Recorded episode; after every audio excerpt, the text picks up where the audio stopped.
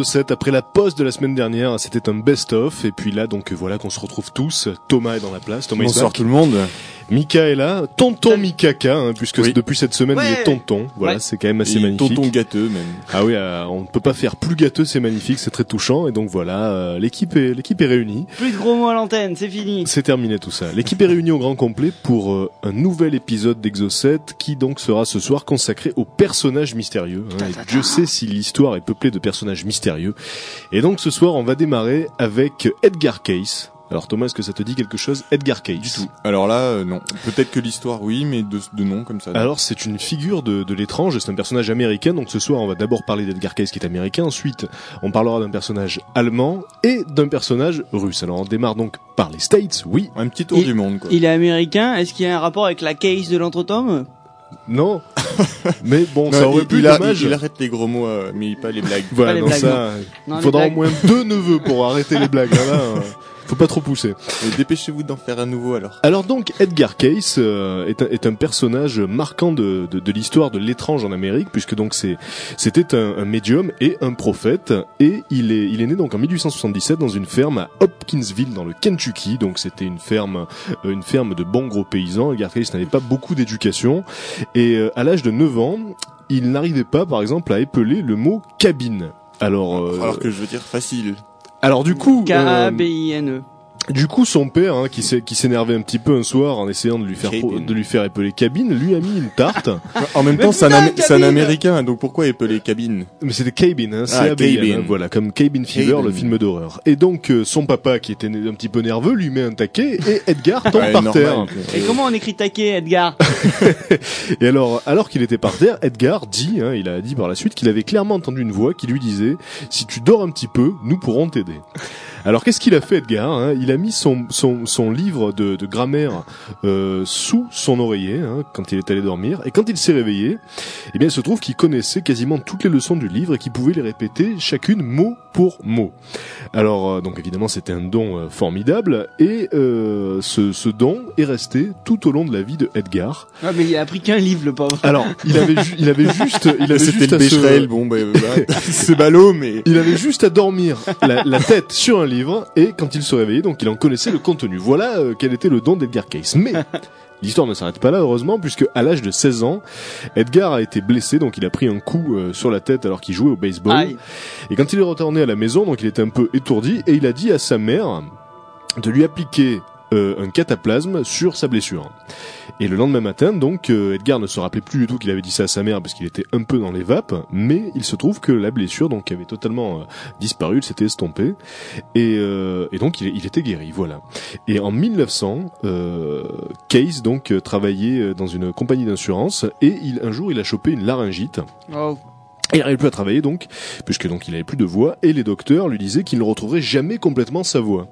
Du coup, il s'est endormi sur le Vidal. Alors non, voilà ce qui s'est passé. Donc euh, il était, il était un peu désespéré, donc il est allé voir un, un hypnotiseur, et euh, dans une sorte de transe, donc Edgar s'est mis à décrire le- les, les- les mots qui, qui étaient les, les siens, et là euh, il a dicté à l'hypnotiseur le traitement qu'il fallait lui appliquer à lui-même. Donc dans une sorte de transe, son inconscient finalement a dicté euh, quel était le traitement qu'il fallait lui appliquer. Et donc quand il s'est réveillé, ça a duré une vingtaine de minutes.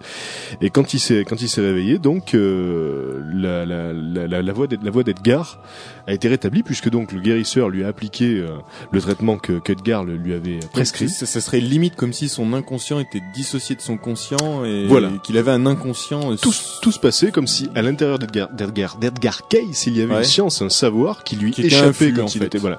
Il avait une sorte voilà de, de, de science médicale, mais seulement à l'état inconscient. Il fallait qu'il rentre dans une sorte de transe pour diagnostiquer des, des maladies. Alors euh, le truc c'est qu'il faisait jamais payer hein, ses consultations et surtout il prétendait pas guérir puisque évidemment ce don euh, a commencé à s'ébruiter un petit peu. Il, a vite acquis une réputation de guérisseur et donc euh, il expliquait bien aux gens que lui il n'était pas là pour guérir, il savait pas guérir. Simplement il pouvait dans une dans un état de transe euh, pro- proposer des traitements, mais il se faisait jamais payer pour ça. Et d'ailleurs, il avait un peu du mal à joindre les deux bouts, puisque évidemment, il était très sollicité par les gens qui qui voulaient connaître ses diagnostics. Et donc, un jour, par exemple. Il y a, il y a quelqu'un qui a voulu le, le piéger, un docteur qui a voulu le piéger, Par exemple. et qui euh, qui donc avait euh, diagnostiqué sur lui-même une euh, une appendicite. Voilà. Ah, ah Donc, mal, il- il se une dit- appendicite. Il, il se, il se dit, je vais voir Edgar Case hein, et je vais lui demander euh, de me diagnostiquer mon mal dans son état de transe. On verra s'il va trouver le, le bon truc. Donc il va voir Case. Case, euh, pro- il procède à cet état d'auto-hypnose et là il commence à décrire un autre mal et il lui dit oui, euh, vous, vous avez un pro- vous avez un problème de, de vertèbre, il faudra faire ça, ça, euh, voilà. Alors là évidemment le docteur en question se marre et il se dit ah, j'ai- j'ai enfin- j'ai enfin j'ai enfin, j'ai enfin pu le piéger, mais il va voir un, un ostéopathe comme Case donc lui avait conseillé de, de faire. Quand même. Et là, en fait, il s'est avéré que c'était le diagnostic de Case qui était le bon. hein. Il n'y avait pas d'appendicite, mais donc une douleur euh, à, à- à l'endroit donc où se trouve la- la- la- l'appendice. Et donc le docteur était bien pris à son propre piège sur ce coup. Alors ça, ça finit pas, ça finit pas comme ça arrosé. Ça finit pas comme ça, puisque donc, en plus de ces centaines et, et- et centaines de, de diagnostics comme ça dans ces états de transe, parce qu'il expliquait aussi qu'il voyait, euh, il voyait le corps des patients et euh, comme une sorte de, de, de réseau euh, d'organes et de tissus, Oh. Et il sentait dans, dans, dans sa transe, il sentait l'endroit euh, qui était souffrant, et donc là, ensuite, il avait, il avait plus qu'à donner son diagnostic et ses euh, conseils de traitement, en sachant que quand il était éveillé, il avait absolument genre, il, aucune genre, il avait une espèce de scanner réti... enfin, un scanner intégré. si on euh, veut, voilà. à sa Et, vision, et donc, euh, il faut savoir que quand il était éveillé, bien sûr, il avait aucune sorte de, de, de, de science médicale quelle qu'elle soit, puisque donc voilà, il venait d'un milieu modeste paysan, donc il connaissait pas tous ces trucs-là. Et, euh, et ça s'est pas arrêté là, puisque ensuite il a commencé à avoir des, euh, des prophéties. Et là, il a commencé à se faire connaître sous le nom du, du prophète endormi. Alors c'était pas lui, hein, c'était vraiment pas lui qui essayait donc de, de cultiver ce personnage-là, c'était les gens qui lui faisaient cette réputation.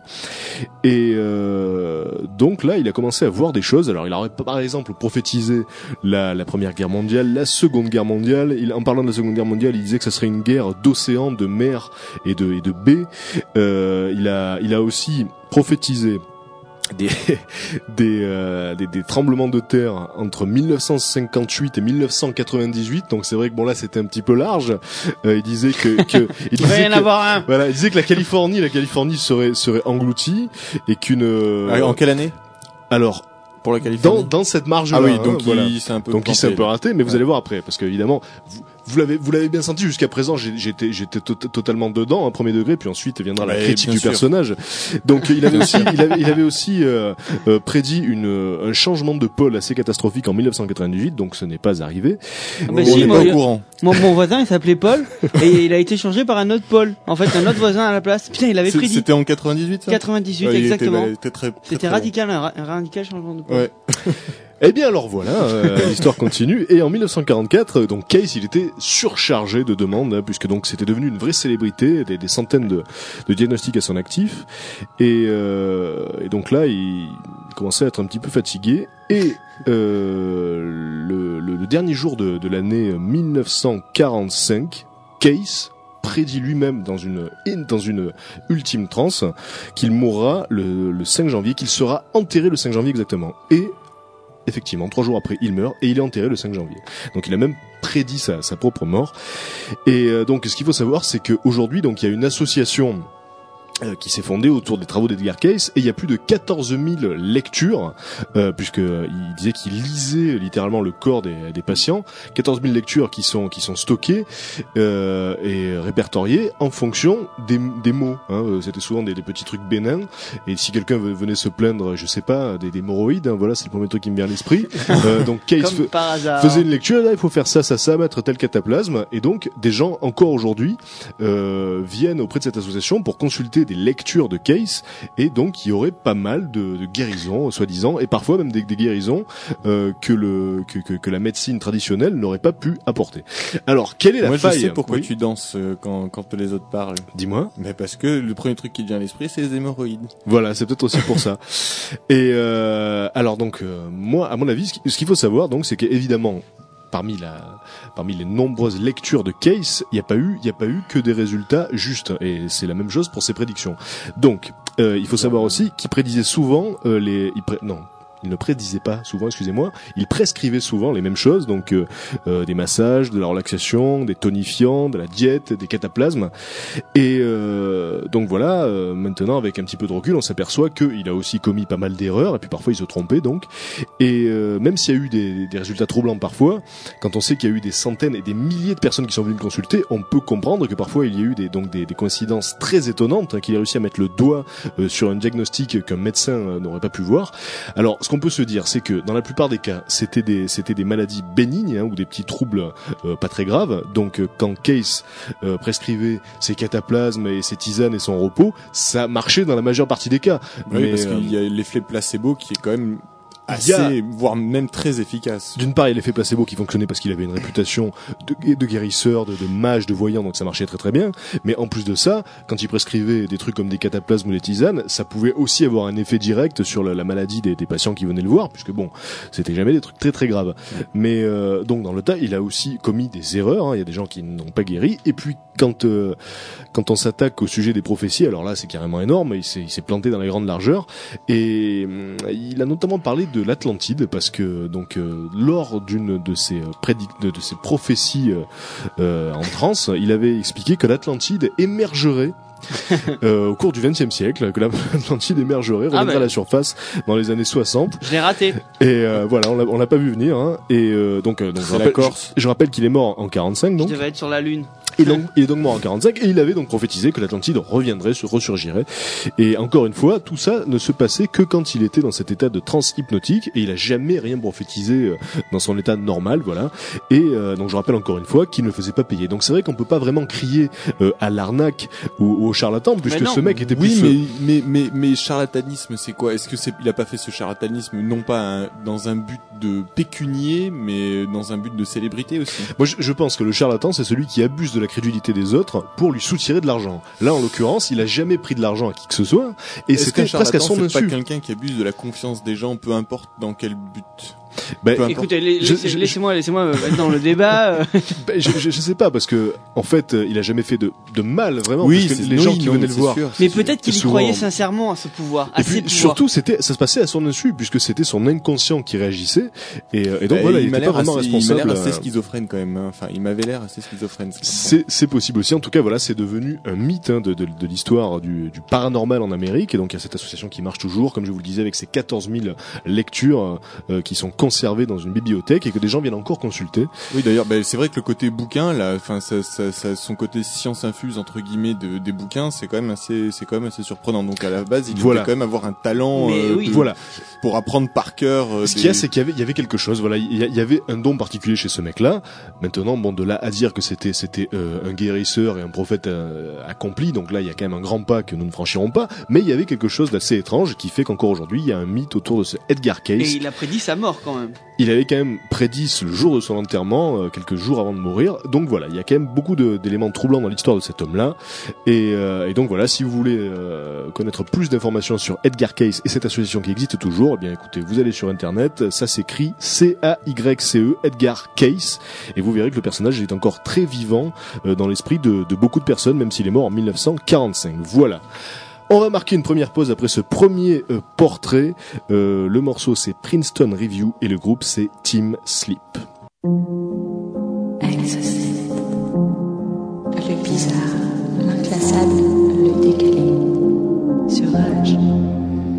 Toujours dans Exocet, si vous nous rejoignez à l'instant, ce soir on parle de personnages mystérieux de l'histoire. Donc le premier, le premier c'était euh, c'était Edgar Case, qui Oui. était donc euh, un médium prophète, donc il y a encore aujourd'hui un mythe dans, dans, dans l'histoire, dans l'histoire de l'étrange euh, en, ciné, lui. en, en- en Amérique. Mais oui, mais faites péter les popcorn, hein, c'est un peu le concept aussi. On essaie d'installer une ambiance de suspense comme ça, et donc ça colle tout à fait. Donc oui, Edgar Case, donc médium prophète du 19e siècle, euh, qui reste encore une légende en Amérique. Et donc à présent, on va parler d'un personnage euh, qui lui s'est illustré en Allemagne et qui reste encore aujourd'hui une des énigmes les plus euh, les, les, les- Énigmatique.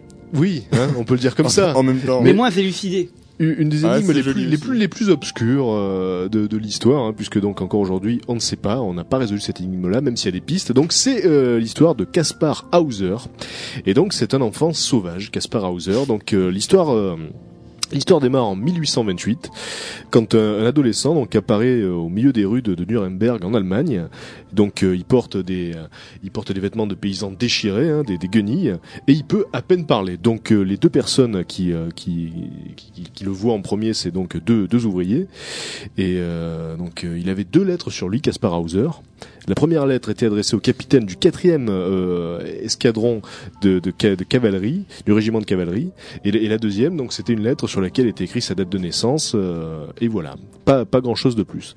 Donc les, les deux hommes qui, qui le recueillent l'écoutent parler, donc euh, il a du mal à s'exprimer, hein, il blablate un petit peu, et tout ce qu'il arrive à dire, c'est moi je veux être cavalier comme mon père. Donc apparemment il a appris ça par cœur, et il répète comme une litanie, je veux être cavalier comme mon père. Donc là, euh, il est remis entre les mains de la police. Il est remis entre les mains de la police. Et euh, fi- fi- finalement euh, ça, devient une espèce de petite euh, de petite légende euh, locale puisque on ne sait pas d'où il sort, on ne sait pas on ne sait absolument pas d'où il sort. Surtout c'est un enfant sauvage, il arrive à peine à parler, donc on le confie euh, on le confie à, un professeur qui lui a, qui lui apprend à lire, qui, qui lui apprend à écrire. Et petit à petit euh, il y, a, beaucoup de gens qui viennent le visiter, qui viennent le voir, donc euh, il a l'air il a l'air assez assez souriant mais il sait pas faire grand chose au départ. Et puis euh, il a il a l'aspect d'un enfant de, de 16 ans mais il a plutôt l'esprit d'un enfant de 6 et euh, au bout d'un petit moment euh, au bout d'un petit il commence à réussir à communiquer à force d'être environné de personnes qui s'intéressent à lui et qui essayent donc euh, de le faire parler. Il se met à parler et il explique donc que durant la majeure partie de sa vie donc peut-être une douzaine d'années euh, il a vécu dans une cellule euh, une cellule minuscule une cellule très sombre dont il ne sortait jamais. Et son seul compagnon était un cheval de bois et euh, donc il ne mangeait que, que de l'eau et du, du pain sec et parfois il était drogué pour qu'on puisse le, le rhabiller euh, et lui couper les cheveux alors je sais pas si vous avez vu Old Boy Si, un Ouais. truc que j'adore. voilà, ben Old Boy s'inspire euh, indirectement de la légende, pas de la légende, de l'histoire de Caspar Hauser, puisque donc euh, dans le film, le personnage Ouais, principal principe, est vrai. séquestré pendant 15 ans sans savoir pourquoi, et euh, donc on le drogue pour pouvoir le, le changer, lui couper les cheveux. Donc là, c'est ce qui se passe aussi pour Caspar Hauser. Durant les 12 premières années de sa vie, il est séquestré dans une petite cellule sombre, et donc on le drogue pour pouvoir l'habiller et le coiffer.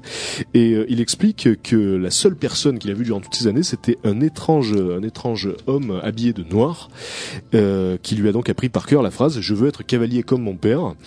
Et euh, donc, donc voilà ce qui se passe. Ensuite, il explique que un jour.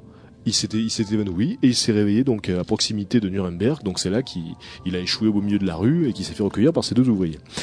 Alors euh, le, le garçon commence euh, commence euh, à, à inspirer beaucoup beaucoup de curiosité à travers l'Europe entière. Donc il reçoit de plus en plus de visiteurs. Alors il y y en a qui pensent que c'est que c'est un canular, qu'en fait c'est un artiste qui se fait passer pour pour un simplet. Et puis il y en a d'autres qui commencent à, à le à trouver des connexions avec la, famille du grand duc de Baden à cause d'une d'une ressemblance physique. Et alors il y a tout un tas de rumeurs qui commencent à émerger. On, se- on se dit qu'en fait ça aurait été un enfant euh, subtilisé, enlevé par la, la duchesse, par la comtesse de Hochberg, qui voulait voir son propre fils succéder, euh, succéder au trône de Baden, et donc lui, il aurait été enlevé et caché euh, donc dans un cachot, hein, d'où le d'où le mot, euh, pour que pour que cette euh, comtesse de Hochberg voit sa propre descendance prendre le contrôle du pays et pas celle donc du duc de Baden, qui donc se retrouvait sans descendance mâle. Alors, Et- attends, attends, tu veux dire qu'en fait, il y aurait eu possibilité qu'il y ait deux, deux, deux familles qui auraient eu, des enfants possiblement euh, à la tête du pays, Alors. et donc une des familles aurait fait enlever l'autre, l'enfant de l'autre Je, famille. je vais revenir là-dessus plus en détail à la fin parce que c'est peut-être un petit peu complexe là tout de suite. donc C'est le masque de fer. Je reviendrai. je- C'est vrai, c'est vrai, on parle aussi beaucoup des similitudes entre les deux histoires avec celle du masque de fer, euh, mais donc je reviendrai sur sur les hypothèses à la fin. Alors euh, ensu- ensuite, euh, Gaspard Hauser devient donc un véritable personnage, euh, c'est célèbre, ça devient une, une sorte de star de l'époque. Et, euh, et un jour d'octobre 1829, un homme avec une capuche euh, essaye de essaye de l'assassiner avec une hache, mais ne réussit qu'à le blesser au front. Et donc là, les rumeurs, les rumeurs s'amplifient et explosent littéralement. On se dit que que il est il est forcément lié donc à la famille de Baden, sinon personne n'essaierait de le tuer comme Mais ça. un test ADN, mais ils sont bêtes ou quoi? Eh oui, donc- test mais, ADN, là. alors, mais alors tu veux, tu vas voir, puisque en fait on en retrouve un de test ADN, mais bien appeler sûr les experts. un siècle, un siècle plus tard. Et donc euh, voilà, sur le coup, on se dit des gens qui sont à l'origine de ce complot essaye maintenant de tuer Caspar Hauser puisqu'il s'est mis à parler et c'était ouais. peut-être pas prévu quoi, qu'il se mette à parler comme ça et qu'il soit aussi ouvert d'esprit alors qu'il avait été confiné dans un cachot toutes ces années et que c'était devenu une sorte de débile léger. Et là il se met à parler donc ça inquiète peut-être des gens et on essaye de l'assassiner. Mais pourquoi ne pas le tuer dès le début au lieu de l'enfermer et de le relâcher? Alors c'est très très bizarre. hein. Je rappelle Oui, donc que ça, c'est je rappelle que c'est une énigme, Une corde au pied, une, une énigme Un parti- caillou? parti- particulièrement épaisse et donc il y, a beaucoup, beaucoup beaucoup de, de mystères autour de cette affaire-là et c'est vrai qu'on peut se demander pourquoi est-ce qu'il a été relâché dans un premier Mm. temps. Euh, ce qu'il faut, ce faut dire pourquoi aussi, pas tuer directement, c'est vrai aussi. ouais. voilà, c'est très bizarre. Ce qu'il faut dire aussi, c'est que dans un des mots euh, qu'il avait sur lui quand il a été recueilli, euh, il y avait euh, le mot de la personne qui soi-disant l'avait trouvé chez lui, et euh, que donc là, euh, il avait plus les moyens de, de, de l'éduquer puisqu'il avait déjà 10 enfants, et c'est pour ça qu'il le relâchait dans la nature euh, et qu'il le laissait à son destin. Donc manifestement, ça c'est faux, puisqu'après, Caspar Hauser a dit qu'il avait été enfermé à 12 ans dans un cachot, donc cette version est clairement fausse. Et euh, le 14 décembre 1833, Caspar Hauser est attiré euh, est attiré par par un personnage qui lui explique qu'il va lui donner des informations sur euh, sur sa, sur sa, sa parenté, sur sur son histoire. Voilà un vrai charlatan. Et, et donc là, le, le, le Caspar, donc il est, euh, il- bien, bien évidemment, il est attiré, il veut comprendre, et euh, il se fait, il se, il se fait euh, attirer dans un coin sombre et il se fait assassiner par la personne en question qui lui plante donc un poignard dans l'estomac euh, et euh, dans le dans le poumon. Et alors à ce moment-là, donc évidemment, il tombe sur le sol, euh, foudroyé euh, littéralement, et il survit quand même trois jours encore avant de mourir, mais il n'a jamais identifié son attaquant. Malgré ça, la police a trouvé euh, un mot sur les lieux du crime qui disait Hauser sera capable de vous dire qui je suis et à quoi je ressemble. Donc euh, pour euh, pour vous éviter d'avoir lui demander, je vais vous dire qui je suis. Je suis le. Alors le mot euh, le mot n'était pas n'était pas très net apparemment. Donc il y avait des il y avait des zones des zones d'ombre. Je suis de trois points on ne sait pas sur la frontière bavaroise. Mon nom est MLO. Voilà euh, ce qu'on a trouvé sur le mot sur les lieux du crime de Caspar Hauser. Donc, C'était, hein. c'était, c'était sûrement pour semer encore plus euh, le, le- le- la confusion euh, par- parmi parmi les enquêteurs, puisque donc la police était sur le sur le coup bien évidemment.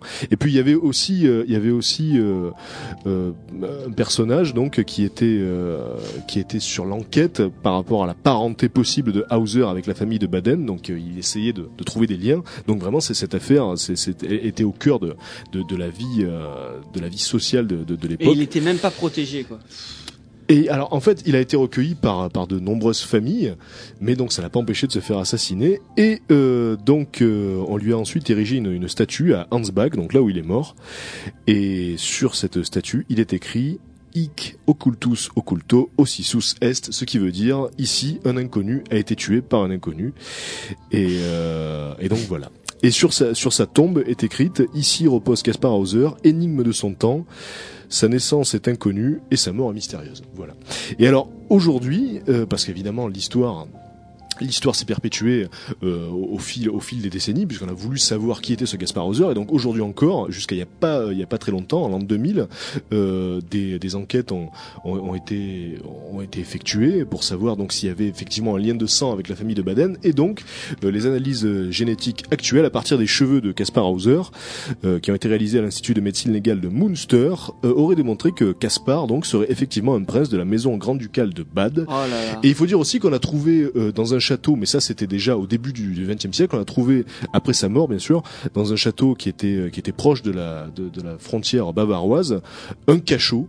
Un cachot qui correspondait exactement à la description que, que Hauser avait fait de son propre cachot. On y avait trouvé un cheval de bois. Et, euh, et donc voilà, euh, tout laisse à penser qu'il avait été donc tenu prisonnier dans ce cachot-là. Et donc pour revenir à l'explication par rapport à sa parenté, voilà, voilà l'histoire en fait. Donc euh, Caspar Hauser serait le fils euh, du duc euh, de Baden et de Stéphanie de Beauharnais, mais euh, la comtesse de Hochberg ne voulait pas que Caspar Hauser, donc bien évidemment, succède au trône de son père. Ouais. Elle voulait que ce soit son fils à elle, évidemment, qui lui succède. Mhm. Donc elle aurait fait enlever euh, l'enfant, elle l'aurait fait substituer par un enfant mort, hein, euh, l'enfant d'un paysan. Et euh, pourquoi est-ce que la comtesse de Hochberg, en capturant cet enfant, permettait à son propre fils de se retrouver sur le trône? C'est parce que elle était la belle-mère du duc de Baden. Là, je sais que ça se complique beaucoup, excusez-moi, et que et que donc euh, oui, du étant- coup, il n'y a plus de descendance, ça Voilà. devient son enfant. Voilà, elle c'est- qui- voilà, elle s'était, elle s'était euh, remariée avec le père de ce duc.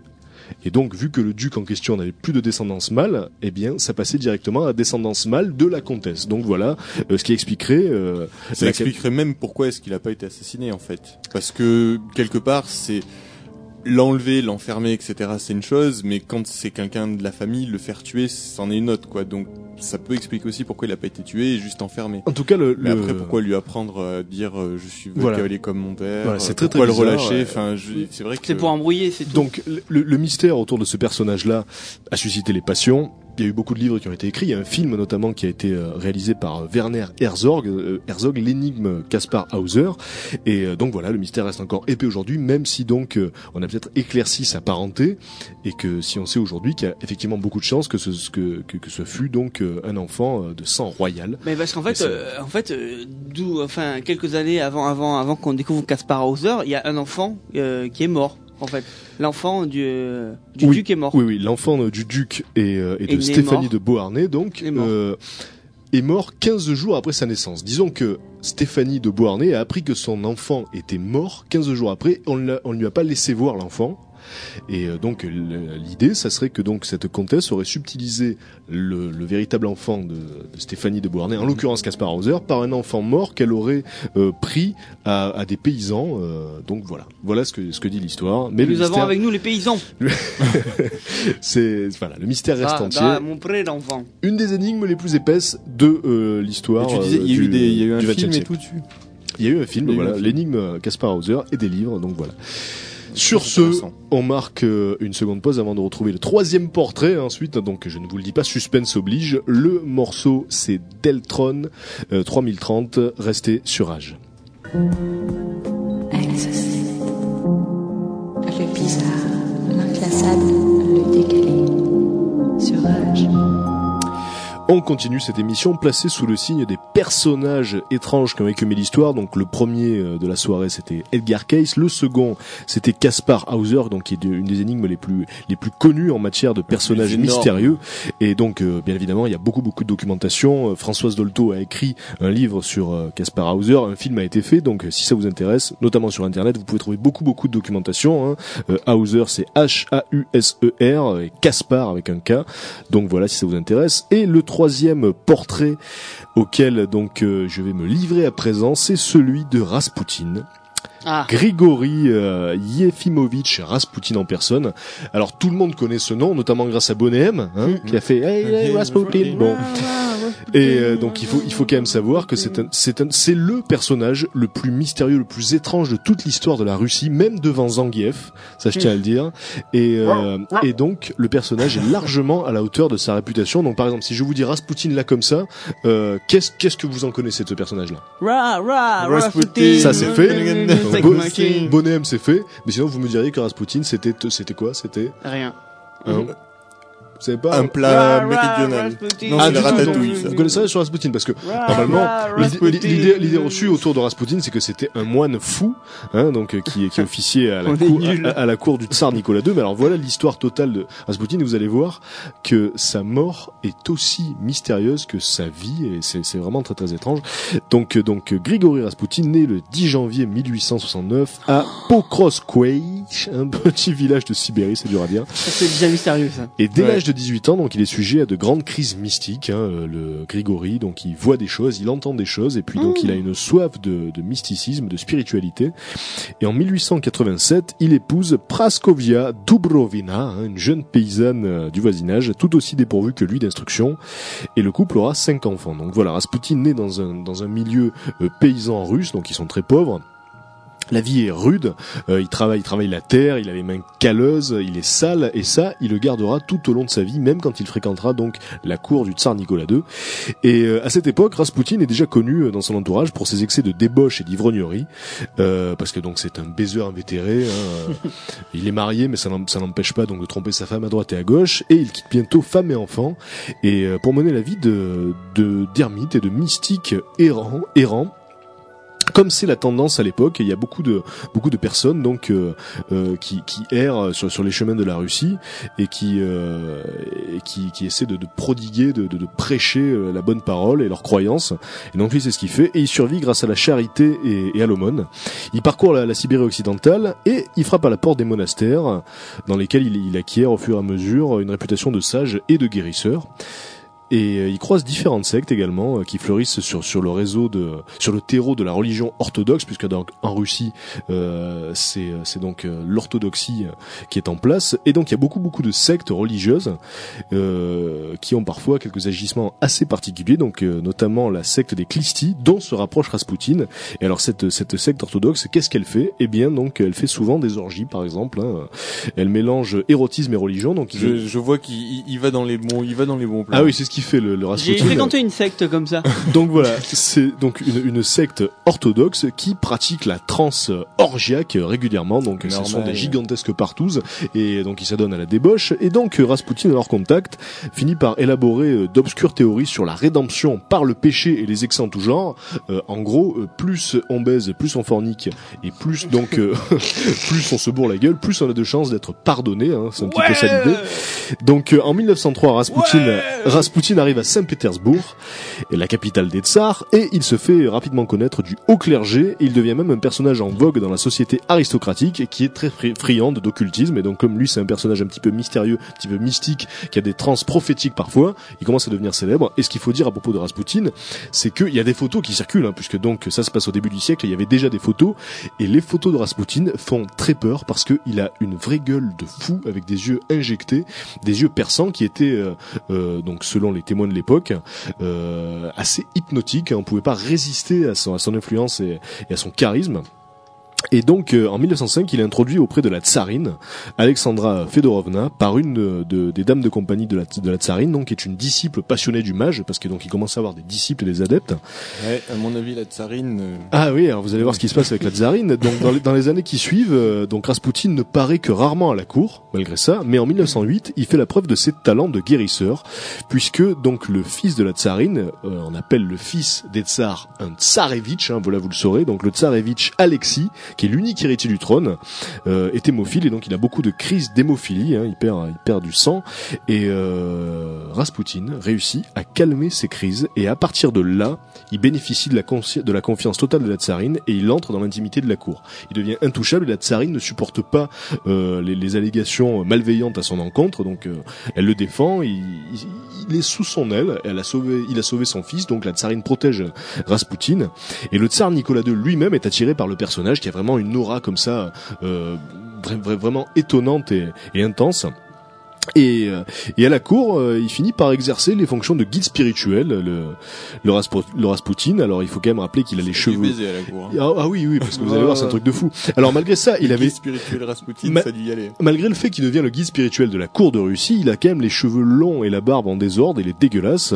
Il a des grandes bottes vernies, il a un vieux manteau sombre et il inquiète autant qu'il fascine parce que c'est vraiment un personnage étonnant avec son regard perçant, mais il a beaucoup beaucoup d'admiratrices et, euh, et c'est un honneur pour elle d'aller se faire donner hein, donc par euh, Rasputin dans son appartement personnel puisque donc il est, il est, persu- il, il est persuade donc il va les mener à la rédemption par le péché donc évidemment elle s'y précipite Mais comment ils arrivent à faire ça, ces Putain, mecs ils sont forts. C'est- C'est c'est ouf. et Alors, pareil à la radio, je crois. Évidemment, plus il a d'influence et plus il a de pouvoir, plus il a de détracteurs et de partisans qui se Eh ouais. déchaînent. Et on accuse Rasputin de, de faire et de défaire des carrières entières, hein, des carrières de généraux euh, euh, et, de, et même de ministres par son influence donc auprès de la tsarine et du tsar. Et euh, donc parmi ses admirateurs, il faut dire quand même qu'il y a notamment un professeur de théologie, un archiprêtre, un général, un commandant de la garde du palais, euh, et même la grande duchesse Anastasia. Et euh, y a, mais mm, parmi ces détracteurs, il y a notamment le président du conseil, euh, Piotr Stolypin, qui déclenche une enquête et qui fait surveiller Rasputin, donc euh, par la police secrète du tsar.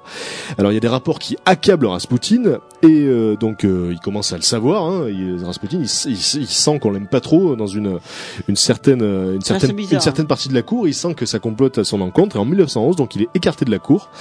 Et il se décide à partir en direction de la Terre Sainte, euh, Rasputin, hein, il est comme ça, mais il revient à Saint-Pétersbourg à l'automne. Et avec le déclenchement de la Première Guerre mondiale, euh, il est définitivement discrédité parce qu'on dit que c'est un espion allemand qui vient à la cour de Saint-Pétersbourg. Et euh, au mois de septembre 1915, le tsar Nicolas II prend personnellement le commandant des troupes et il destitue le grand-duc Nicolas Nikolaïevitch. Et là, on se dit, c'est Raspoutine qui l'a influencé, c'est clair et net. Alors, à partir de là, les projets d'assassinat se multiplient et on veut tuer Raspoutine, on veut tuer Raspoutine. Donc, euh, dans la nuit du 16 au 17 décembre 1916, Raspoutine est invité à une réception chez le prince Félix Yusupov. Voilà. Viens de boire un coup à la maison. Alors le prince, le prince avait bien arrangé son affaire. Ils étaient trois à avoir comploté euh, pour, pour la mort de, de Raspoutine. Il y avait donc le prince Félix Yusupov, le grand-duc Dimitri Pavlovitch et le député d'extrême droite Vladimir Plurichkevitch. Ça fait beaucoup de Vitch, mais ça se passe en Russie, donc c'est normal. Il faut le dire vite. Et euh, bien vu. Et donc le, le prince avait euh, farci euh, les, les plats de Raspoutine de cyanure. Il en avait mis assez pour tuer 10 hommes selon ses propres dires, puisqu'ensuite il a écrit Histoire de pas rater le truc. quoi. il a écrit une confession de, de cette affaire-là, donc euh, il disait qu'il avait mis assez de cyanure dans la bouffe de Raspoutine pour tuer 10 hommes. Mais Prenez donc ce plat. Mais- Il sera meilleur pour vous. le, le, le mystérieux mage donc avait une résistance euh, euh, assez hallucinante, Ah, dis, puisque on, donc on dirait du cyanure, j'adore ça. Voilà, c'est un petit peu. J'en si- mange tous les jours. Si, si vous avez vu donc euh, euh, les, les Astérix et Cléopâtre, hein, c'est un petit peu un trip à la Obélix, c'est-à-dire qu'il mange euh, les mets farcis de poison, mais pour pour lui, il a juste l'impression que c'est un peu épicé. Ça lui fait pas grand-chose. Donc euh, donc euh, voilà, il Ah, reste des nickel. là. Et, euh, et donc, quand le prince voit ça, il se dit bon, là il faut faire quelque chose. Donc euh, il sort de la pièce un petit moment, il va parler avec les deux autres comploteurs en disant bon, il est pas mort, là, qu'est-ce qu'on fait? Alors, il, qu'on fait? il revient dans la pièce, il prend son gun et il lui tire dans la poitrine directement au Rasputin. On peut, se- on pourrait se demander pourquoi il a pas commencé directement par là. Et Rasputin, oh non, une, une aguille. Alors On attention. Rasputin prend la balle, il s'effondre au sol, mais il se redresse et il commence à ramper pour sortir du bâtiment. Et à, et à ce moment-là, donc euh, le député costaud quand même. Le- ah ouais, c'était vraiment une, Attends, force de la nature. Et en plus, donc il y, a une- il y a une aura euh, de, de surnaturel autour de ça, parce qu'il a beau être costaud, faut quand même l'encaisser la balle, donc il se lève quand même, il, il- il réussit à sortir.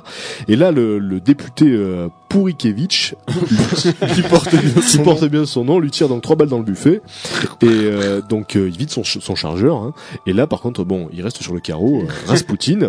Mais Et- alors, on fait moi le malin. hein Et avec, et avec Hein, l'aide, avec l'aide des autres membres du complot, donc, euh, ils se saisissent du corps sans vie du Ah, mage, il était mort quand du- même. du mage diabolique. Ah ouais, là, il était mort, mais vous allez voir, l'histoire n'est pas finie. Et il le jette dans la Neva, donc qui était euh, un fleuve euh, glacé, un fleuve gelé. Mais j'ai pas compris, il était à table, il a voulu aller se baigner, on l'a pas revu. Et alors, il, il est retrouvé, il est retrouvé quelques jours plus tard, et, su- et euh, donc euh, il, est, il est inhumé euh, suivant la volonté de la tsarine, donc qui était toujours une fervente admiratrice de, de Rasputin. Amoureuse, c'est bon. ah ouais, bah, voilà, faire donner. Mais, mais la légende qui entoure Rasputin enfle après son décès, puisque l'autopsie révèle que celui-ci, il n'est pas mort du poison ni des balles, mais il est mort noyé. C'est-à-dire que quand ils l'ont jeté dans la Neva, il était encore vivant. Ils l'ont jeté dans l'eau encore vivant. Donc euh, non, voilà. non, mais j'ai pas envie de me baigner, hein. Il a donc, il aurait donc résisté. Laissez-moi tranquille. Il aurait donc résisté aux balles et au poison. Et alors le mythe donc de Mais cette voilà. Donc Ah il ouais. savait peut-être pas nager, c'était Ouais. Bah, Alors Il le mythe, bal, euh, un bon danseur. le, le mythe de cette résistance surnaturelle prend une ampleur euh, encore supérieure à partir de 1917, puisque euh, après la révolution de février, le cadavre de Rasputin est exhumé. Et il est vivant. Et en fait, il n'est plus avoir un café, s'il vous plaît, là. Ça fait un moment que je suis enfermé. Mais en fait, non, il n'est plus dans le cercueil. Il Non, est non, sorti du cercueil. Il a Il creusé un trou. Il est exhumé, il est incinéré, mais on raconte que son corps refusa de brûler pendant de longs moments. Voilà. Et alors la petite Bah, tu anecdote, euh, il était mouillé encore. voilà, la, la petite anecdote triviale à propos de Rasputin, donc euh, c'est que c'est que on aurait prélevé son pénis, hein, et que donc aujourd'hui au musée de l'érotisme de On Saint-Pétersbourg, fait euh, encore donner avec. on peut donc euh, observer son pénis momifié d'une longueur de 30 cm au repos. Eh ben voilà. Donc ça ça alimente encore Ça la explique voilà. l'intérêt de la. Ça, ça alimente encore la, la- la légende de, de bêtes Non, sexuelles. je n'aimerais pas incinérer Euh, ça, s'il vous plaît. Je le garde. Voilà, parce que c'est un obsédé sexuel, donc il se tapait toute la cour à peu près, et donc là c'est vrai que tout à coup on comprend pourquoi. Et euh, donc voilà, euh, ainsi ainsi vécu Rasputin, et ainsi disparu Et pourquoi Rasputin. Bonnet M a fait une chanson sur Rasputin? Alors, Mais d'ailleurs, à propos de ses performances C'est à cause du, c'est à cause du 30 cm. ça on l'a su après, mais sinon c'était à propos de sa de sa réputation de baiser invétéré, je crois. Et Ah, donc, il voilà. passe pas à côté, Et les donc Bonnet M. Ouais, ils ont, ils ont fait, oh, Rasputin, on kiffe, nous. Voilà. Rasputin, Sex Machine. Et voilà Rasputin, Ra- Rasputin donc qui est, si vous lisez Corto Maltese la BD, c'est aussi un des personnages de la BD Corto Maltese qui est directement inspiré du, du, du, du moine diabolique. Et vous pouvez le retrouver aussi pour les amateurs de jeux vidéo dans le jeu World Heroes hein, sur la Neo Geo. Ils ont fait un personnage à Tout à partir fait, du oui, moine Rasputin. Et donc voilà, c'est un personnage qui reste World encore bien présent aujourd'hui. Et donc je ne saurais que trop vous conseiller d'aller jeter un œil sur le net euh, aux photos de Rasputin. Vous tapez Rasputin et vous allez sur euh, Google Images, vous verrez le visage de ce personnage-là, même un siècle après sa mort, reste particulièrement impressionnant et effrayant. Et on comprend qu'il ait pu avoir une telle influence avec ces yeux-là et avec ce charisme et cette réputation. Donc, et on voit aussi euh, donc le pénis en question. Tapez Dick Dans, après. le- dans le formol, vous tapez Rasputin là par contre en anglais et vous verrez la photo en question. Mais je le mettrai de toute manière sur le forum de, de rage, rage.fr. Ouais. Tu vas faire un gif, on le verra bouger. Voilà. Euh, C'était donc le dernier portrait de la soirée pour ces personnages mystérieux. Thomas va prendre le relais pour les infos insolites juste après, juste après ce morceau. Euh, restez avec nous sur Rage.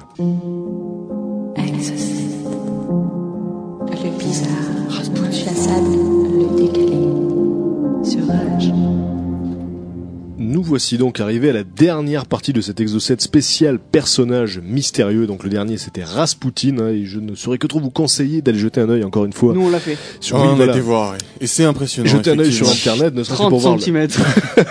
ah le coquin. Je, je veux dire, il y, y- y- y en a qui, euh, il y en a qui vont faire profil bas. Je pense notamment à Rocco Siffredi. hein, Ah non, mais là euh, c'est clair que ça va le calmer. qui Mais voit même, sa attends, légende il a, écrasée. il a des bollocks de la taille d'une tête, quoi, quasiment. Bon, Vraiment. en fait, euh, quand on voit euh, l'élément en question conservé dans le on dirait une trompe d'éléphanto. Oui. Pour être clair, on dirait que. Dumbo est passé par là. Donc voilà. cru que j'avais baissé mon pantalon. mais même euh, sans forcément parler de ça, il a aussi un visage de fou furieux Ah, est- et donc euh, voilà. Il fait peur. Il fait très peur. Rasputin. Alors Il y a maintenant, une photo particulièrement rigolote où il est entouré de femmes. voilà, qu'il a dû tout se taper très À peu nettement. près, ouais. Et quand on voit sa face, c'est vrai qu'on peut se demander comment. Mais il, comment il fallait du charisme en tout cas. Oui, On ben passe oui, aux on infos va, bizarres, On Thomas. va attaquer avec une première, euh, une petite news, je dirais mignonnette, puisque c'est un grand classique, hein, ça arrivait déjà maintenant plusieurs fois dans l'histoire, mais dernièrement, c'est-à-dire il y a trois ou quatre jours, une petite vieille qui habite dans le dans le Loir a reçu une carte postale qui datait d'il y a dix ans et qui avait été envoyée par des amis à elle euh, qui étaient en voyage aux États-Unis. Et donc elle a reçu il y a là une semaine ou deux. Alors c'est un grand classique, hein, ça Oui. arrive, ça arrive régulièrement. Mais là c'est arrivé il y a quelques jours et je me suis dit allez on, on va la ressor- on va la ressortir non puisque c'est une nouvelle une nouvelle histoire de ce type-là. Mais donc comme quoi ça arrive de temps en temps. Puisque c'est vrai qu'on en parle assez fréquemment quand même de ces lettres qui se perdent, qui se coincent derrière une armoire ou je ne sais quoi et qu'un jour euh, un postier en déménageant retrouve et fait ah tiens on, on va la remettre, la remettre dans le circuit. Bouger avec la poste. Hein, Alors comme attendu 10 comme euh, comme postale, l'a- comme dit la, comme l'a dit la, la petite vieille, heureusement euh, il s'agissait pas d'un d'un chèque à encaisser Ah c'est clair. parce que là c'est là ça fait mal par Mais c'est- mais c'est vrai que dans ce genre d'affaires-là, 10 ans c'est relativement léger puisqu'on a eu des affaires avec ah oui des, bien des- avec des, des lettres bien de plus- 40 ans après, C'est clair. euh, 60 ans après les trucs de barge. Et donc voilà. Voilà, donc les lettres qui se perdent, comme quoi ça arrive. Euh, alors la, news d'après est bien moins rigolote, surtout surtout pour les femmes, puisque euh, sur l'île de Java, il est désormais interdit de s'embrasser plus de 5 minutes. Et il est interdit aux femmes de sortir après 19 heures. Pourquoi? Tout simplement pour lutter contre la prostitution. Donc euh, ils estiment que toutes les femmes qui... Alors on a le droit de s'embrasser plus de 5 minutes si on est marié, hein, mais il faut avoir les papiers Ah. sur soi en disant voilà on est marié. C'est ma femme, c'est euh, ma femme, c'est ma c'est femme. ma femme, c'est c'est tranquille, on avait le droit de s'embrasser plus de 5 minutes. Tout ça pour lutter contre la prostitution. Euh, donc effectivement, euh, c'est quand même assez assez répressif, j'ai Ah envie bah de oui, dire. oui c'est le moins qu'on puisse dire. Euh, et je suis pas du tout persuadé de l'efficacité de la chose, même loin de là, puisque c'est pas, enfin, en général, ça, enfin, ça freine pas les prostituées. Mais qui vont embrasser aller en plus loin. continu pendant 5 minutes? Euh, non, je pense que c'est plus, de toute façon, c'est être avec une femme plus de 5 minutes et flirter avec elle. Ah euh, d'accord, voilà, parce qu'embrasser 5 minutes, Grosso modo, tu t'as pas le droit. t'arrêter quand même là. Grosso modo, ce que veut dire la loi, c'est que t'as pas le droit de traîner avec une femme, lui faire des petits bisous ou quoi, si t'es pas marié avec elle. Enfin, en tout cas, elle n'a pas le droit parce que c'est elle qui se fait embarquer. Hein. Le mec, lui, il est tranquille, il Bon. peut faire ce qu'il veut. Voilà encore donc là sur l'île de Java c'est plus de 5 minutes mais rappelons encore qu'il y a certains pays dans lesquels on n'a même pas le droit de s'embrasser en public tout court, hein, Oui. de se faire un bisou. C'est Donc voilà. c'est net. Faut dire qu'on est des privilégiés chez nous. Comme quoi, oui, c'est clair. Chez Oui. nous on a le droit par l'arrière. Ah oui. Euh, je vais vous parler, je vais vous parler de, de, de Nokia maintenant, donc la, la fameuse marque de, de téléphone cellulaire. Euh, alors la- l'info qui, qui ressort là dans l'actualité, c'est que la ville de Nokia, donc où est la, la- la direction euh, générale de Nokia Monde, parce que c'est une ville qui existe, hein, Ah, je savais pas ça tiens. qui est, qui est finlandaise, donc euh, cette ville-là euh, va supprimer tout bonnement et simplement les lignes fixes. Ils n'auront plus lignes fixes puisque forcément, vu l'équipement de pitié qu'ils ont sur place, ils ont passé un accord béton avec la ville, etc. Donc tout va être en- euh, au prix d'appels locaux. Ouais. Mais c'est pas vraiment ça qui m'a intéressé dans la dans la news, c'est c'est l'histoire de Nokia qui qui en est ressortie. Et figurez-vous que Nokia, ça a commencé en 1865. C'est une entreprise qui a démarré en 1860 1865 et au départ, c'était une, une entreprise qui qui s'occupait d'abattre des arbres et de fabriquer du papier. Oh. Par la suite, ils ont fusionné avec un fabricant de câbles et de bottes en caoutchouc. Ça, c'était en 1967. Et c'est à partir de 1980 qu'ils ont commencé à s'inté- à s'intéresser à, l'électronique pour devenir dix ans après ben, un fabricant, le plus grand fabricant de téléphones portables du monde. Donc j'ai trouvé l'histoire euh, assez, euh, assez étonnante. Enfin, partir comme ça d'une- petite usine locale de papeterie pour devenir le géant mondial de la téléphonie mobile, j'ai trouvé ça assez surprenant. Et c'est- vrai que pour continuer dans le registre disque dur, on peut aussi dire que Nintendo à ses débuts faisait des cartes à jouer. C'était pour l'empereur. Voilà. C'était euh, plus fabricant d'un de cartes à siècle. jouer pour l'empereur. C'est fou. Eh ouais, mais oui, comme quoi, comme quoi, les plus petites entreprises peuvent devenir des, des, des mé- mé- méga structures euh, mondiales. euh, C'est, c'est- moi, ça m'a fait halluciner. Euh, là, maintenant, ça va être un petit peu moins rigolo puisqu'on va parler d'une institutrice russe euh, qui scotchait ses élèves. Donc, elle a été condamnée pour avoir scotché ses élèves. Alors, pourquoi est-ce qu'elle faisait ça? En fait, c'était pour les forcer à faire la sieste. Et donc, en fait, elle leur scotchait les yeux et la bouche Oh pour là pas qu'ils puissent ouvrir les yeux et donc s'endormir et pour pas qu'ils fassent de bruit en pleurant et en réveillant les autres.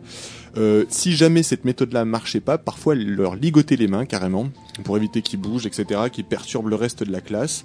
Et elle faisait même parfois encore pire si jamais un enfant continuait à être un petit peu trop euh, récalcitrant face à, face à ces méthodes. Elle le mettait dans les toilettes pieds nus, euh, Ouais. à même le carrelage froid, pendant toute la durée de la sieste. Alors, il faut savoir aussi que forcément, pour pas se faire dénoncer, elle avait un moyen répressif très sympa, cette, euh, cette jeune institutrice, puisque si jamais l'enfant se plaignait aux parents, hein, ce qui pouvait quand même arriver en fin de journée en général, bon, la maîtresse m'a scotché les yeux, je pense que ça passe mal auprès des parents Mais d'élèves. pourquoi t'as les tout rouges? Eh bien, elle avait une punition euh, toute particulière, une spéciale dédicace. En fait, euh, le lendemain, elle conviait tous les camarades du, de la balance, entre guillemets, enfin, de l'enfant qui avait dénoncé la, la maîtresse. Euh, elle les conviait tout simplement à fracasser euh, Oh là là. le petit euh, à tour de rôle. Chacun devait lui mettre un bon petit coup pour le calmer. Euh, alors, il faut savoir quand même que suite à ça, dans la classe, il y a euh, une demi-douzaine d'enfants qui ont fini et qui sont encore suivis psychologiquement, hein, puisque ça se passe en maternelle quand même. Ça, c'est ce horrible. truc-là. Donc euh, les enfants doivent avoir entre 3 et... Non, maternelle c'est plus vieux, c'est 6 ans. Mais enfin Ouais. bon, même de toute façon... De c'est 3, 3 à 6, ouais. des- De toute façon, c'est des, c'est des très jeunes enfants et c'est clair qu'il y a eu dû y avoir traumatisme assez lourd. Quoi. Ah, Donc, personnage bien, bien dégueulasse. Pas pour rien que ça se passe dans le pays de Rasputin. Ouais, c'est Cette clair. histoire. Une descendante, ça. Ah oui, c'est sûr. Ouais, en tout cas, euh, en tout cas, personnage très peu sympathique, hein, euh, qui, qui a bien fait du mal autour d'elle. Euh, moins, en tout cas, puisque là, on va partir sur des histoires de crocodiles. Deux histoires de crocodiles. La première, euh, alors on connaît tous l'histoire du crocodile qu'il y aurait dans les, les égouts de New York, hein, donc ça, c'est la légende urbaine. Mais il y en a un qui existe dans un lac de Los Angeles. Et euh, la personne en fait qui l'a ramené là a été condamnée à 45 heures de TIG, enfin de travaux d'intérêt généraux, et 3 ans de mise à l'épreuve. Donc en fait, il avait tout simplement ramené un crocodile chez lui. Comme tous les gens qui ramènent des animaux exotiques, euh, c'est au début, c'est mignon, c'est cool, machin, et une fois que le truc il fait 2 mètres 12, on dit ah tiens qu'est-ce que je vais en faire dans mon salon? Et, euh, et donc du coup, il a relâché dans un lac de Los Angeles.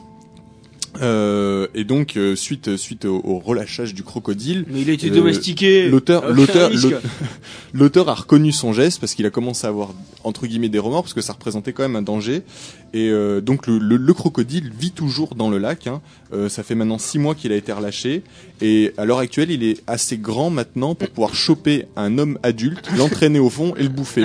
Donc la municipalité a tout simplement interdit de la baignade dans le lac puisque Bah ouais. c'était un lac où Mais on pourquoi ils l'ont pouvait- pas enlevé directement? Alors c'est ce que je me demande, c'est pourquoi est-ce que le crocodile est toujours présent sur place? À mon avis, je pense qu'il doit y avoir des problèmes déjà de protection des animaux parce qu'il va falloir qu'il le, il le chope sans lui faire de mal pour le ramener soit dans un zoo, soit dans une réserve, je sais pas. À mon avis, ils sont obligés de le garder. Faut lui envoyer une seringue là faire, quand dans- euh, Je l'ai vu dans Woody Woodpecker. Ouais, mais pour, le- arrêter les... pour arrêter les crocodiles, ils envoient des seringues qui endorment. Ouais, mais le crocodile justement, la, la peau, à mon avis, enfin pour le, le pécho à la seringue, c'est de la bonne seringue qu'il faut déjà. Ouais, ça parce marche. que- Mais ça, enfin en tout cas, je pense que c'est des problèmes administratifs qui font qu'il est effectivement toujours dans le lac parce que ça représente quand même un certain danger. C'est clair de, Ah, de laisser. euh, N'est pas Crocodile euh, Dundee qui veut, hein. C'est Ah net. De- Voilà. de- voilà. Et donc là, s'il est capable de bouffer un homme adulte, je vous laisse imaginer de massacre sur un, un banc d'enfants qui, qui Oh non. baigner Qui se joyeusement. baigne. Si on faisait du canoë Et on va continuer avec les, les- les crocodiles. Alors cette fois-ci, Ah. ça se passe euh, en Angleterre dans un zoo où, euh, où un jeune homme euh, a pris de la prison avec sursis pour avoir jeté un lapin à un crocodile. Alors vous allez comprendre, vous allez comprendre toute l'histoire. Non mais en plus c'est vraiment, c'est vraiment. euh, Enfin moi limite ça me fait rigoler parce que. mais- Alors vous allez voir le truc. Ça aurait été moins En rigolo fait, si ce lapin n'avait pas été son petit frère. C'est un groupe qui était déguisé. Euh, en fait, c'est un groupe de, de jeunes donc qui, qui visitaient un zoo. Ils arrivent devant la fosse aux crocodiles, un petit peu éméchés app- apparemment, hein, euh, un peu festif. Et il y a un des jeunes qui fait euh, ah on va voir ce que ça fait de lui balancer un truc à bouffer, etc. Et en fait, dans ce zoo, il y a Ah. toute une section qui est réservée aux, aux jeunes enfants où en fait ils sont en contact avec les animaux et dont des lapins, ils peuvent les caresser, etc. Donc du coup, le groupe de jeunes a été dans cette dans cette partie du zoo choper un petit lapinou par les Oh. oreilles. Oh, regardez, il est tout mignon, il est tout blanc. Ils ont couru ils ont couru jusqu'à la fosse et ils ont balancé forcément le lapin qui a eu une espérance de vie d'environ 3 centièmes de seconde dans la fosse au crocodile. Et donc du coup, bah, le jeune homme, enfin, il s'est fait repérer par des gens qui étaient autour de lui, qui ont fait ouais, mais euh, enfin, qu'est-ce que t'as fait c'est pas normal, il y a un lapin là. Et les trois, parce qu'ils étaient trois, étaient morts de rire. Ils Ouais. étaient morts de rire. Ah ouais, mais euh, là où ils ont moins ça. rigolé par la suite, c'est que le donc le jeune homme en question a dû déménager parce que le, le lobby de protection des animaux en Angleterre a commencé à le traquer. Il pouvait plus vivre chez lui. Bien il fait. se faisait harceler, etc. Donc il a dû déménager. Et puis il y a forcément une plainte du zoo aussi, bah, puisqu'il il a quand même tué un lapin. Il a nourri un animal. Enfin voilà, c'est Ah, la totale. ouais, La totale, c'est- quoi. Ne pas nourrir donc- les crocodiles avec des lapins. c'est marqué partout, tout le monde le sait. Et donc, euh, et donc du coup, euh, ben, il s'est fait condamner par le tribunal. Il a quand même mangé du sursis pour. euh, pour Je qu'il avait mangé du lapin, ça aurait été le comble. Ah. Il a quand même mangé du sursis pour ça, donc euh, donc ça a été pris euh, très très au sérieux euh, par la cour, euh, puisque c'est deux ans et demi euh, qu'il a mangé Ah ouais. euh, avec Bah, sursis. bah, bien fait. Mais oui, oui, c'est clair, bien fait. Bon, c'est vrai que bon, je vois, je vois tout à fait le groupe de jeunes, un petit Ah peu ouais, éméchés, morts de rire, C'était tes copains. dans le style dans le style jacasse. euh, Ouais. Mais euh, Ouais. on peut pas s'empêcher de penser à ce lapin qui devait pas s'attendre à finir ses jours dans la gueule d'un crocodile. Bah, surtout lui, il était, c'était le petit lapinou, mais vraiment, parce que tu vois, je vois la, la, la section pour le, pour, pour les jeunes où ils Ouais, peuvent caresser les lapins, les trucs ouais. tout mignons et tout Il venait de se faire caresser par le petit Steve. Mignon, bah oui, Steve. Et en plus, il avait eu une bonne note parce que ce matin, il avait dessiné un super cheval à l'école. Donc on lui avait scotché les yeux un peu. Quoi. pour qu'il dessine mieux. Bon, et puis on va continuer bah, avec une histoire de zoo, mais qui n'a plus de rapport avec les crocodiles mais cette fois-ci. Que de transition, quoi. Ah Mais c'est formidable. C'est, c'est, c'est de la magie quasiment. C'est de la radio. Euh, avec une histoire qui se passe aussi à Londres, où les singes sont tombés accros au téléphone mobile. Ce qui a fini par poser un grave problème Ah. puisque tous les gens, surtout à notre époque, qui prennent donc des photos avec leur, leur, leur téléphone mobile se faisaient choper leur téléphone par les singes qui, qui ont une vivacité énorme. Donc impossible d'aller choper le mobile après, de récupérer ni quoi que ce soit. En plus, en général, une fois qu'ils ont un peu joué avec, ils le balancent, ils le fracassent. Enfin, donc voilà, ça commence à poser des problèmes de visite puisque c'était des singes qui étaient en liberté.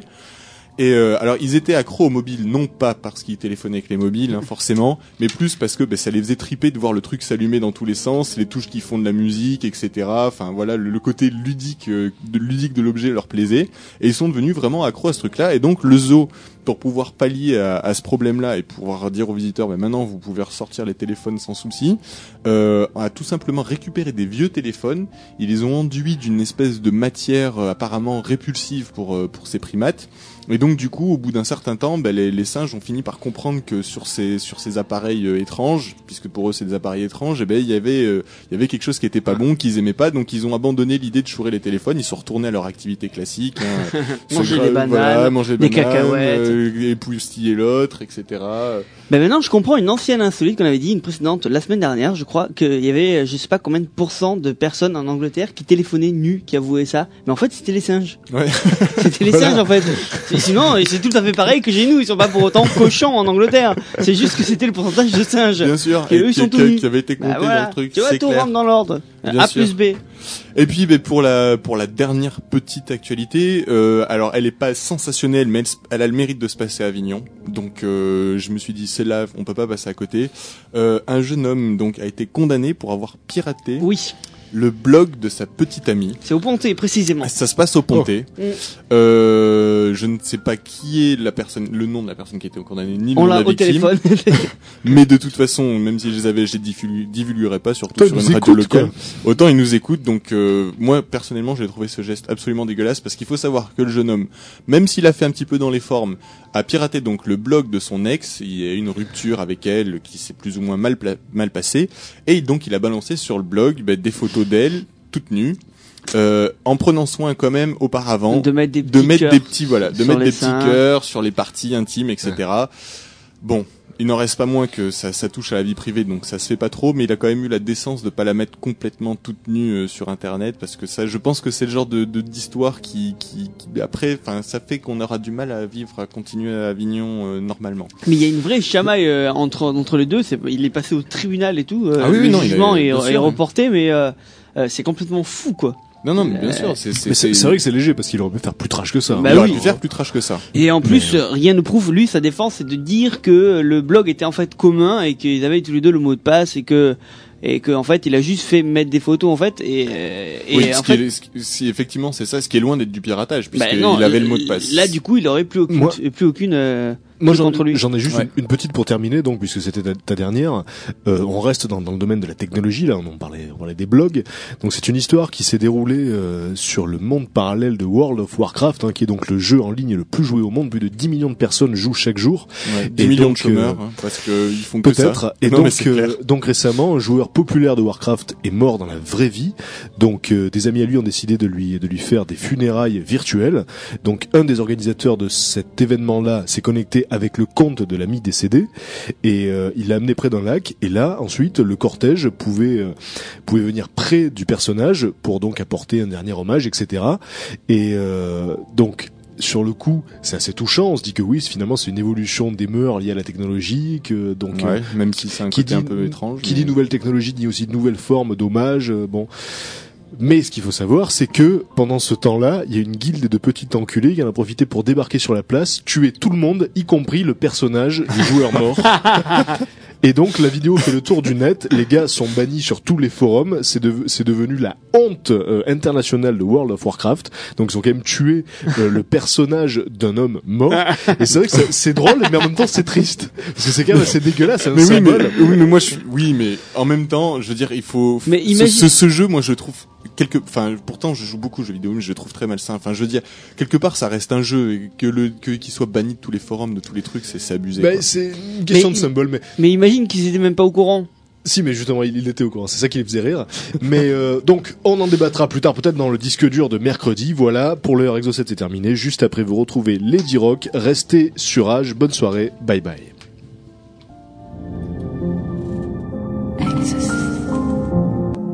Le bizarre,